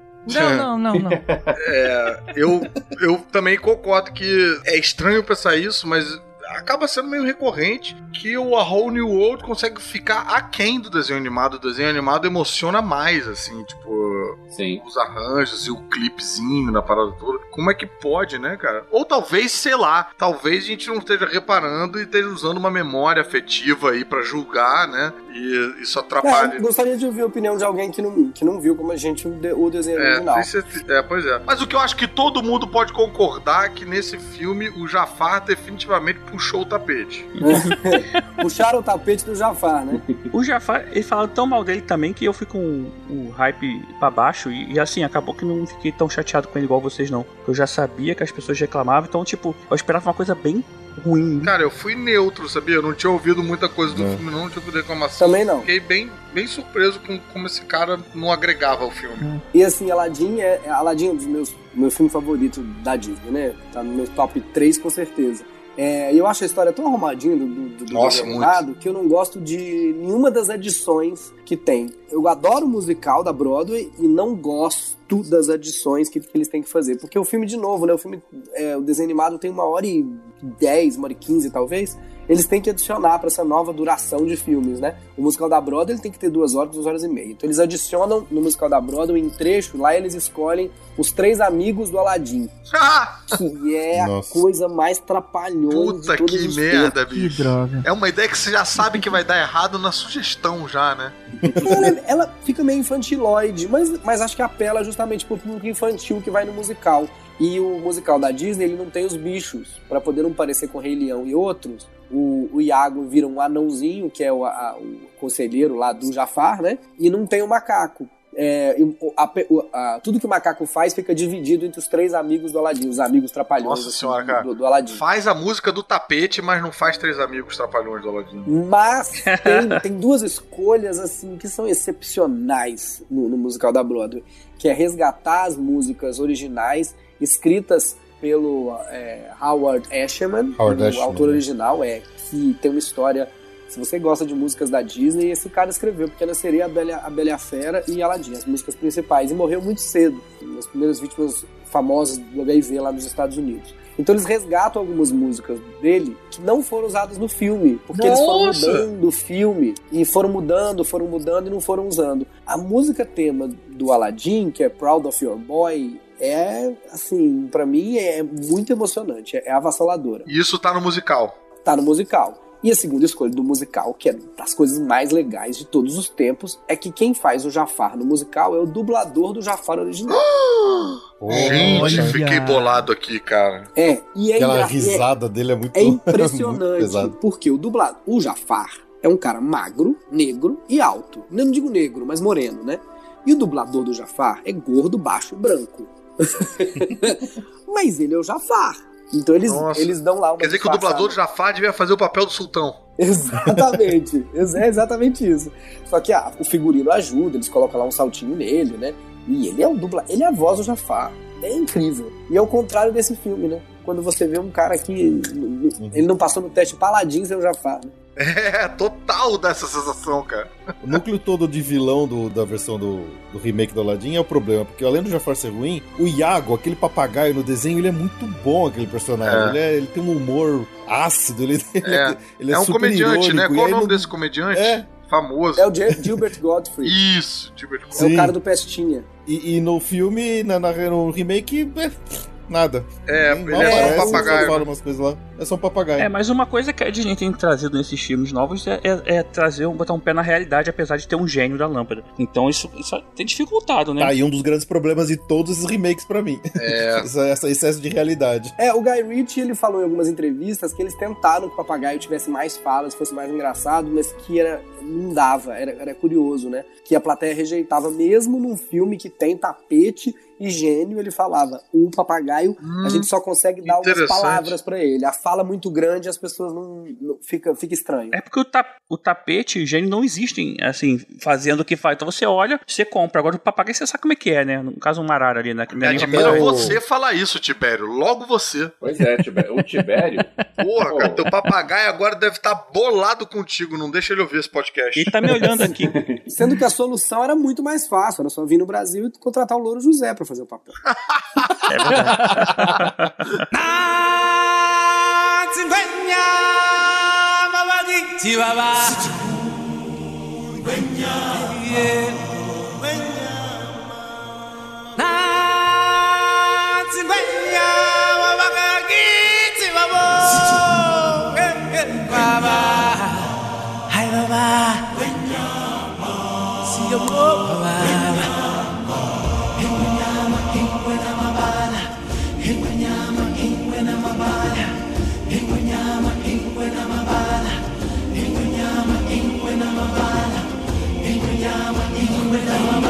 E agora chegou a hora da gente falar do último remake, né, da Disney, em versão live action, que já gerou discussão aí só de falar versão live action, porque não é, é CGI e o caralho é 4, rolou uma um furdunço na internet só por causa da nomenclatura, que é o remake de Rei Leão, o desenho animado de 1994. A gente já falou aqui como o desenho animado mais rentável da história do planeta Terra. E a gente tem uma versão que prometeu uma constelação, que a gente tem é, Beyoncé no elenco, a gente tem a volta do James Earl Jones no papel do pai do, do Rei Leão, o menino Donald Glover de Atlanta é, Community fazendo o, o protagonista, várias participações bacanas ali, né?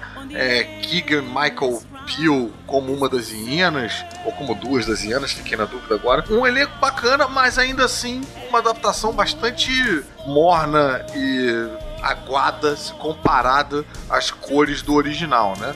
É. E, e só dar uma estendidinha aí no que você tava falando de grana, na época da animação, a Disney, ela tava com dois projetos paralelos, que era o Rei Leão e Pocahontas.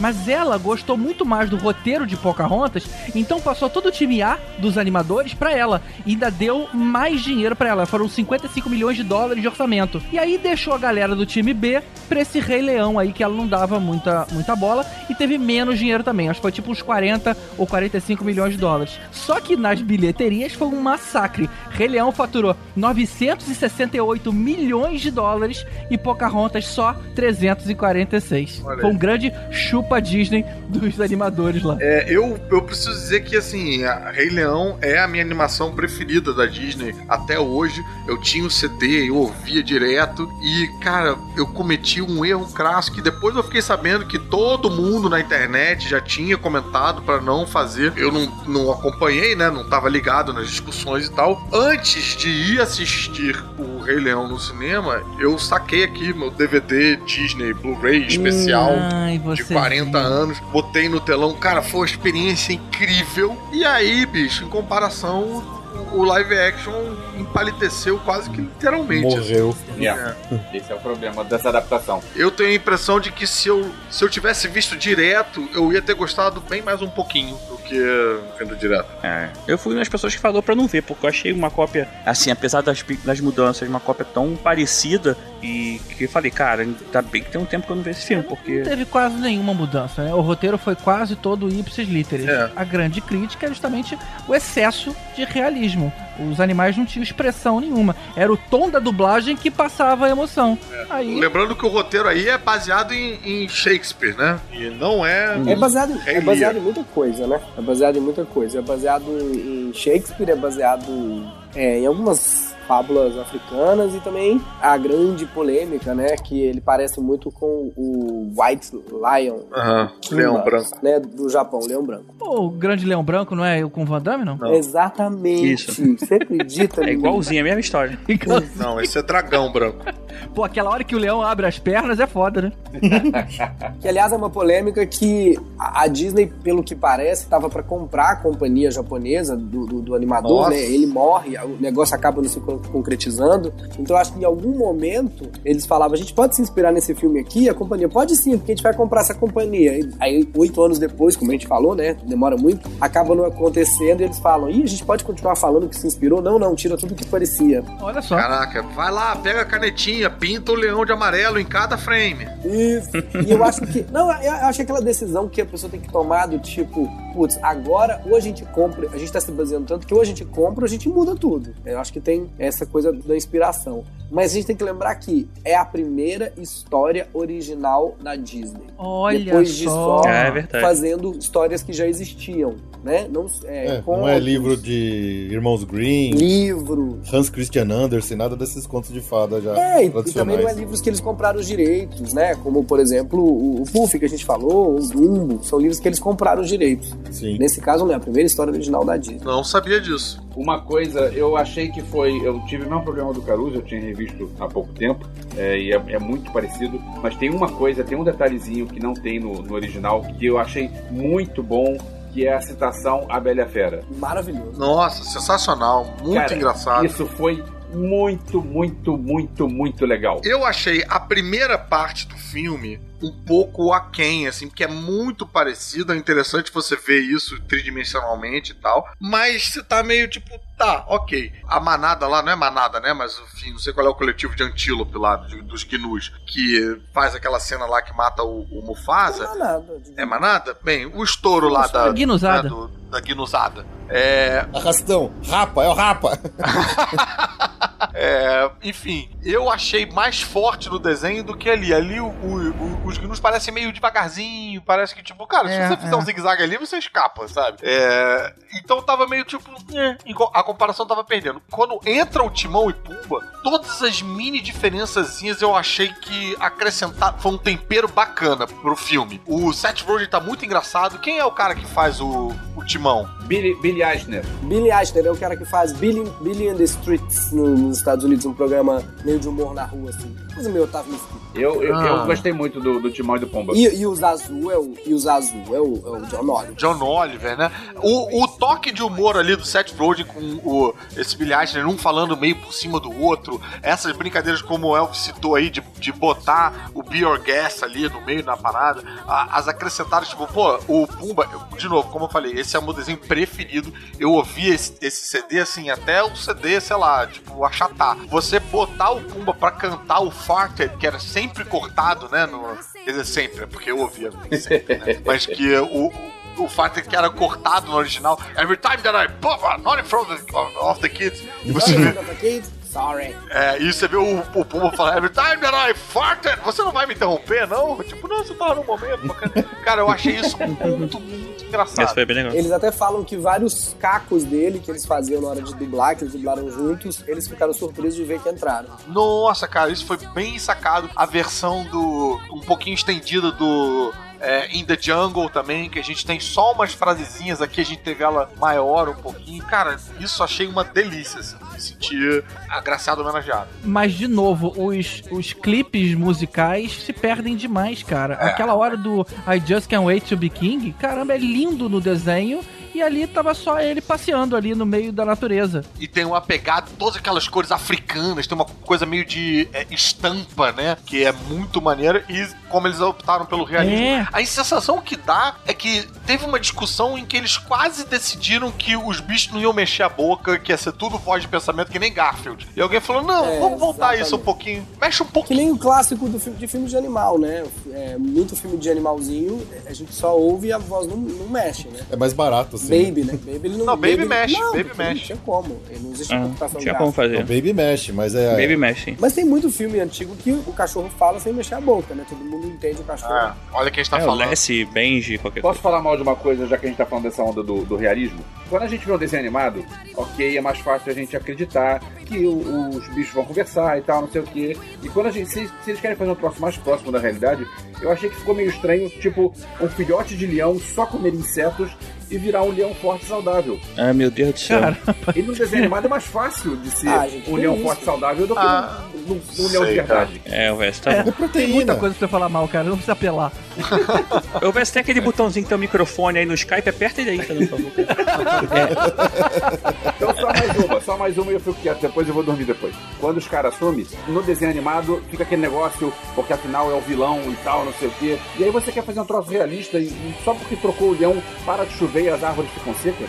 Você tá É doido? que é passagem de tempo Você aquilo, cara. É que Não, Isso chama é, passagem, é passagem de de tempo. tempo. Passa, passam anos. Porra. É, não, e tem também toda uma questão de que o ciclo da vida tá meio quebrado ali, né? É, o Vest ele viu outro porque filme eles caçam também. demais, eles caçam os animais. É. Exatamente. Tá parecendo um né? Tibério com o Christopher Robin, assim. E uma coisa que mostra também a passagem de tempo foi aquela cena com o pelinho, né, do, do Simba, né? É, isso Ele eu é- não gostei. Ele, tá? ele vai devorado por alguém, depois alguém faz um cocô com aquilo e aquele negócio continua andando. É, então aquilo isso- levou-se um tempo. Eu achei esquisito, cara. Esse ciclo da vida Porque foi eu estranho. Achei, achei estranho Foi também. esquisito sim, foi esquisito sim. Eu, no desenho é, é uma coisa um pouco mais espiritual e lúdica, assim, que vem o vento com uma porção de coisa, ele pega e joga uma espécie de um búzios ali, né? Com aquelas coisas que ele Isso, pega. isso. Isso é, um, é o mesmo tufo que é comido, cagado, voado. é, eu achei feio. Falta o cara ter colocado na língua, né? Hum. É. É, mas eles queriam mostrar como que é Bom, assim, claramente tem uma aposta no realismo, né? Eu acho que é Uhum. isso. Eles decidiram, vamos mostrar como que é. Inclusive, não vamos, não vamos animar os bichos como se fosse desenho animado. É isso que o Caruso falou.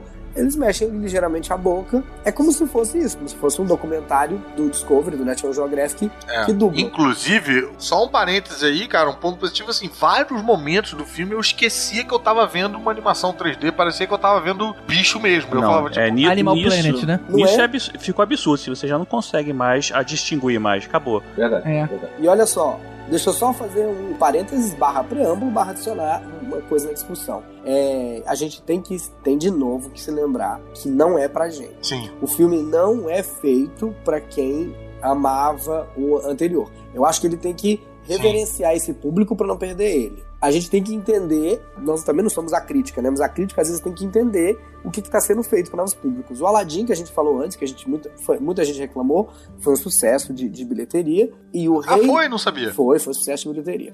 E o Rei Rei Leão Leão, também. nesse A momento. maior bilheteria da história do, da carreira do Will Smith. Mentira! É. Mais do que Independence Day? Porra. Sim. E o Rei Leão, nesse momento, quebrou todos os recordes possíveis de se quebrar. Até agora, enquanto a gente está gravando esse, esse podcast, ele é a maior abertura de uma es- estreia em julho. Ele é a maior abertura de um remake da Disney. Ele é o recorde de um filme animado em todos os tempos. Ele é o maior, o, a- o filme com mais bilheteria é, de censura livre. E ele é o maior, o filme de maior bilheteria do Jean Favreau. Caralho, que fez Homem de Ferro. É, que é o diretor do Rei Leão e do Mogli. É. Cara, e assim, ele pode chegar no final dessa corrida com a maior bilheteria de todos os tempos, passando o Avatar e o próprio Né, tu- Não, Vingadores. eu acho difícil. Mas eu acho, Bruno, que muito responsável disso era a gente. Você tá falando aí que o filme não é pra gente. Eu acho que ele meio que é, né? Porque Cara, pra criança, não, se tivesse antropomorfizado um pouco, eles gostariam mais, cara. E se você for levar em consideração que bicho não fala, então pra que seguir um realismo tão extremo desse jeito? Cara, coloca uma sobrancelha ali, que pronto, já, já é o suficiente pra passar um pouco mais de emoção, cara. Eu acho que não é a ideia. Não é a ideia, pra isso tem o desenho. Cara, mas acho que o Bruno tá provando matematicamente aí que tem mais gente do que a gente vendo esse É, filme. e assim, GG, também. não faz nenhum sentido você relançar um filme, assim, se você quer antropomorfizar, tem o desenho, o desenho tá aí, É, vai estar cara. no... É, tá mas o desenho é Disney Plus. 2D, né? Tem toda aquela dificuldade pra atingir públicos novos. Ué, Rolou aí umas imagens dos animais é, feitos, adaptados do desenho, como é que deveria ser. Porra, discordo completamente, cara. Exatamente, tem um desenho lá. Se você quer ver aqueles olhos grandes do Simba, você vai ver o, você vai É, ver o desenho. exa- foi meio- assim. achei meio exagerado aquele desenho, porque ali coloca Uhum. olhões. É diferente do Sonic, né? É diferente do Sonic, que a gente não tem o filme do Sonic e fizeram aquela, Aham. aquela cagada, que porra é aquela? Aquilo é tão bizarro, aquele Sonic É meio humano, bizarro meio aquilo. flertando com aquilo, aquele flerte do Sonic a mulher, aquilo é quase pior que o Pato Howard trepando. Não, Foi meio carreta furacão, né? Aquele Sonic mas ali, não né? tem outro filme do Sonic pra gente comparar. Ah, se você gosta do filme do Sonic, vai ver o quê? A gente tem o desenho, né? É, pra ser antrop- antropomorfizar, antropo... Pra ser igual ao desenho, tem o desenho. Mas esse que é o problema da comparação, porque a opção pelo realismo tira justamente a alma do que fazia o primeiro desenho ser muito bom. Que é aquela. Você vê a expressão dos personagens, você vê até a, atuação dos, do, do desenho. No, no- na- agora a gente não enxerga isso da mesma forma. Acho que esse que é o problema. O, o filme perde a alma. Pô, mas você acha que essa galera tá continuando indo no cinema em levas e levas estourando esses recordes todos porque tá sem alma? Sei lá. Quem gente, viu o primeiro vai, vai- vai ficar frustrado com o segundo. Eu, eu, eu tô tendenciado a, a concordar com o Bruno, assim, de que eu acho que é a nossa memória emotiva tá falando mais alto. É porque. Caruso, não é um filme ruim de forma alguma. Continua sendo um ótimo filme. E aí as, as pessoas que estão vendo pela primeira vez também vão achar um ótimo filme. Só que a gente tá comparando com um filme espetacular. E aí. Exatamente. Só que o que a gente tá dizendo com muitas palavras e muita articulação é que na nossa época era melhor. Não, eu, acho, eu achei isso incrível, gente. E, de novo, não é só pra crianças. É pra gente que tem 15. Quem tem 20 anos hoje, não, não, 20 anos. Quem é gente Tem esse hoje relhão tá no aí currículo, né? se, começando a trabalhar pra poder se aposentar, tá ok? Que senão é vagabundo. não era vivo quando lançou o É, primeiro não era filme. vivo. né? Duas coisas. Esse filme, quando eu vi, a gente viu na cabine, né? Então, quando o pessoal perguntou pra mim se o filme valia a pena ver, eu- todo mundo que falou, eu falei, vale a pena ver. Só não ver o filme, a animação antes. Certo, Caruso? Certo. E, tipo, porque tem muita coisa igual, mas assim. Obrigado por dar esse aviso aí três meses depois. Ah, sem problema. É, mas tem duas coisas que, que, eu, que acho que esse filme perde um pouco em relação até o, até o Aladdin. Porque a Aladdin, a principal música, que é New, a New World, né? Ela é tocada no meio do filme. Então o filme vai numa ascendente e, cara, tu tá lá em cima, tu tá empolgadão naquela hora. O Rei Leão, eu acho que ele começa muito. Aquela abertura é sensacional do Rei Leão, tu fica todo arrepiado. Aí Rei Leão, pum. Aí o filme ele começa a andar num ritmo que eu acho que, sei lá, não fica tão legal. Inclusive, cara, aquela Bri Prepare que eu me amarro, cara, não chega nunca perto do, do, do original, assim, nunca. Cara, a voz não chega, não chega nada, É, assim. aquela foi bem, foi, foi bem fone. E virou uma versão meio falada, meio. É, rap. cara, então virou. assim, eu acho que o filme, esse filme que eu- que eu falei lá de novo, Live Faction, por causa disso, assim, eu acho que esses filmes, eles são todos, eles são muito bons, mas eu acho que eles não chegam a ponto de se, me empolgar nenhum deles. O Rei Leão, eu saí do cinema, pô, eu gostei, mas é, só isso, gostei, entendeu? É, mas enfim, eu acho que a gente é meio voto vencido. É. Eu só queria lembrar do, do Rod, que é um amigo nosso aqui, e ele falou uma coisa e eu, depois disso nunca mais eu consegui pensar em outra coisa. Ele sempre reclamou de Nárnia, porque você tem um leão que não tem saco. e aí, cara, quando eu vi o Simba lá, o Gustavo, eu falei, pô, bicho, puta, Rod é foda, estragou, estragou a, a minha infância. Porra, mas, mas na moral, cara, você acha que a Disney ia, pô, ter o cuidado de trocar a Matata pra Ratuna Matata num, num paiseco, mas e não ia castrar todos os bichos? Não. É, é, sem dúvida nenhuma. Que... Você você queria muito ver o Rei Culhão. Hakuna Matata!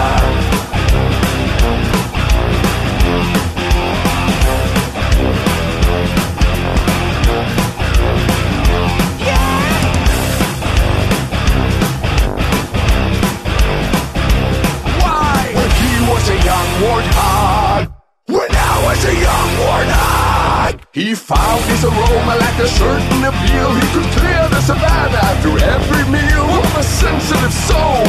Though I seem thick skinned, Hakuna Matata. What a wonderful phrase. Hakuna Matata. Ain't no passing grace.